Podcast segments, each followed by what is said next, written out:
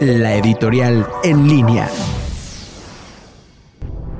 Muy buenas tardes amigos de En Línea, soy la doctora Olivier Ortiz y en nuestra cápsula editorial de hoy vamos a tocar un tema bastante delicado en el que ahora lo hemos visto en las noticias, que es esta situación en la cual los pacientes y los familiares han dicho que nosotros tenemos la intención de matar a los pacientes. Bueno, primero hay que tomar en cuenta que nosotros eh, nunca vamos a tener la intención de matar a un paciente, que todos los recursos humanos y materiales que se están empleando para afrontar esta pandemia del COVID en todos los hospitales eh, se están llevando, se están logrando con muchísimos esfuerzos, que tenemos que estar conscientes de que esta campaña de quédate en casa es muy importante porque si no, desgraciadamente, nuestro sistema de salud va a colapsar.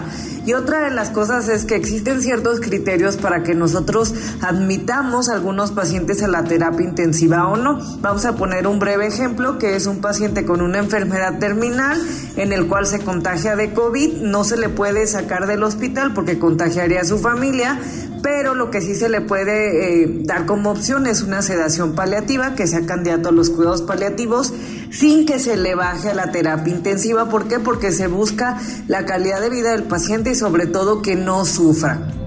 Existen ciertos criterios para nosotros determinar si los pacientes son candidatos o no a cierto tratamiento, pero siempre recordar que nunca vamos a tener la intención de matar ni de acelerar la muerte en ningún momento.